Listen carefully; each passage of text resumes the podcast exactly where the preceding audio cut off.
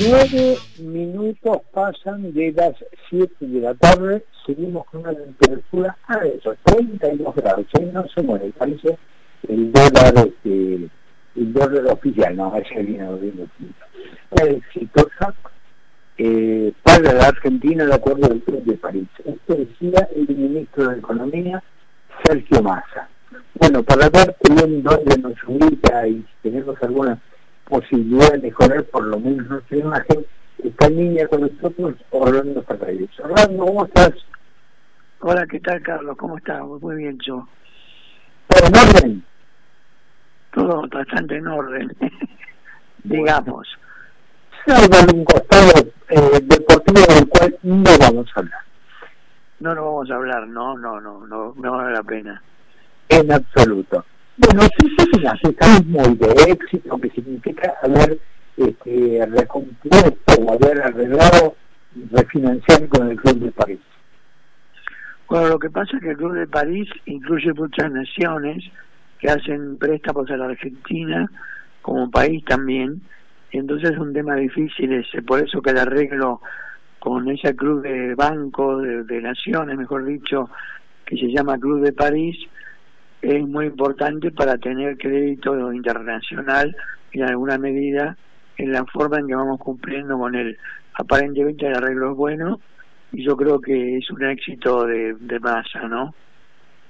se pudo mejorar aquello, bueno, vos te acordás que en 2014 cuando este y si vos había arreglado era como una cosa bastante, pero bastante eh, este es un tema mucho más más este más fácil más simple me parece que va a dar mejor resultado. Por lo menos eso es lo que yo espero no creo que va a dar mejor resultado. Bien. Orlando eh, yo seguiré hablando.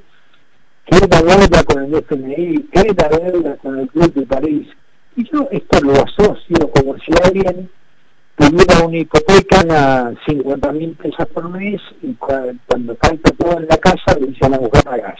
Si esto no lo está pagando, hay otro factor que terminó hablo del país, hablo de esta, de esta metáfora de la familia. Este, Perfecto.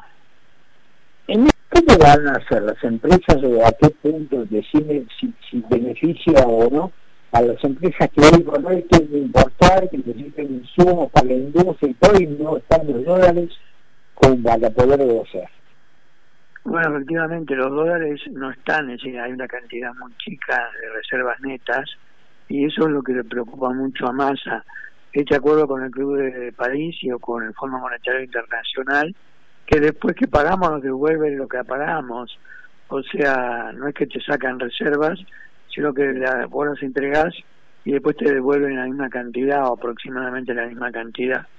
Así que yo creo que eh, lo que falta es una, alguna medida que permita ganar reservas. Para ello, la única forma que hay sería devaluando, teniendo un tipo de cambio único, pero eso significaría poner el, capaz que el tipo de cambio a nivel de 250 pesos, el oficial, porque hay que tener en cuenta también el efecto inflacionario que tiene.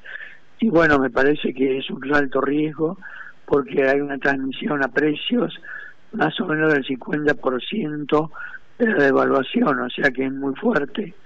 Por eso que yo creo que el gobierno se anima a hacer la devaluación, subió la tasa de interés y bajó un poco el gasto público, también que después lo aumentó, pero por lo menos hizo algo al respecto. Ahora, lo que lo de la tercera medida, que es la devaluación, no se anima por motivos este, electorales, yo creo, porque eso podría provocar un pequeño o un gran salto en la inflación y después sería más complicado mantenerla, ¿no? Ya estamos en una inflación del 7, 6 a 7% mensual, lo que implica tres cifras de devaluación anual, de inflación anual. Bueno, es muy alto para hacer jugadas que no tienen un plan económico ordenado y toda la economía bien lista para afrontar ese momento, ¿no? Por lo menos lo que uno vea es así, que costaría mucho poder hacer una devaluación solamente con las medidas que se han adoptado hasta ahora. Ahora, Orlando, si la única posibilidad es el ingreso genuino, que viene por la exportación. No, es muy complejo, muy inentendible que se pongan permanentemente trabas a mi importación. Todavía están queriendo discutir ahora si una nueva detención. es como que no lo entienden, no lo saben, no lo quieren. Yo creo que lo que pasa es que tratan de frenar la importación por distintos cepos, actuando sobre los sectores que más se mueven y entonces van cambiando de sector hasta que vamos a tener cepo en todos lados. Efectivamente, es un error no tener un planteo general, un poco por lo que vos decís, porque es como estar jugando todo el tiempo a las escondidas y efectivamente te van a descubrir. Yo creo que eh, hace falta tener un planteo general en ese sentido, pero no creo que a esta altura del gobierno, que ya lleva tres años de ejecución, estén dispuestos a hacer un plan económico ordenado para parar la inflación y lograr un crecimiento del producto. Me parece que a esta altura vamos a tirar para adelante hasta llegar a las elecciones y que el problema lo tenga otro, ¿no? Sí, sí, además a esta altura, aunque como dice el tango, ahora que no se va para nada, hay que votarlo, pero tampoco hay tampoco hay confianza. Yo creo que eh, no veo tanto todo lo que ha pasado, todo lo que se prometió y no se hizo, que evidentemente la inversión y todo lleva, necesita confianza, pero ni siquiera lo de la inversión extranjera, algo del tipo que tiene un pequeño rating, ni le pongo, yo no te pongo, y el 90% dice, no, no pongo nada, me quedo con los dólares guardados en el colchón, ¿no?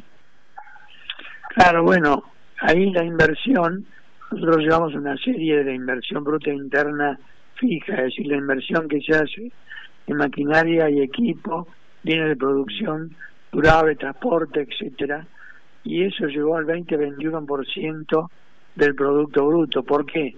Porque la importación es barata por el tipo de cambio oficial, entonces, el que lo puede comprar dólares, puede comprar un bien que representa los dólares y de esa manera invierte y sabe que le salió barata la inversión, entonces puede responder bien a una demanda que podría venir. Pero aumentó más la inversión que el consumo y eso se debe a que el salario real no está moviéndose mayormente y porque esto depende de la productividad del salario de los trabajadores. Como eso no está creciendo, efectivamente ahí se nota una caída del salario real. Esto no viene ocurriendo solo ahora, sino que hace varios años que ya estamos teniendo un estancamiento del salario real, inclusive una caída del 15 al 20% en los últimos cinco años, ¿no? O sea que es muy complejo la caída del salario real que se ha dado a partir de hace unos cuatro o cinco años. Que, que, que suspender la producción porque le falta insumos importados. Todo el mundo sabe que en la globalización del aluminio este, hay un gran porcentaje de producción nacional que no eh, lleva eh, componentes este, importados. Y para una producción donde hay gente trabajando, donde hay facturación, donde hay todo un mundo que se mueve, como no es solamente la fábrica, vos decís, ¿esto cómo es que no puede tener una, una salida? Bueno, lo que pasa es que la, hay falta productos, productos de los cepos que se ponen a distintos insumos importados hasta un 5% más que el valor nominal del año 2021 o cosas por el estilo que son como cepos porque los precios crecieron como un 15 a 20%, entonces eso significa reducir los volúmenes de importación en físico, ¿no? Entonces, bueno, entonces bueno, se encuentran sectores industriales que no consiguen los insumos que tendrían que conseguirlo normalmente y empieza a haber faltantes. Ya hay bastante faltantes como pasó con los neumáticos, por ejemplo, para camiones, para tractores, para autos inclusive. Y bueno, todo eso que ocurre con otros productos hace un poco lo que vos decís, muy compleja la administración del comercio exterior por lo cual yo creo que el sistema debe ir actuando sobre cada uno de los sectores. Está bien, te da unos 15 días de alivio, pero después viene el problema de la falta de insumos, ¿no? Mm. Eh, la última, Orlando. Adiós. Bueno. Y no es, y no es fácil.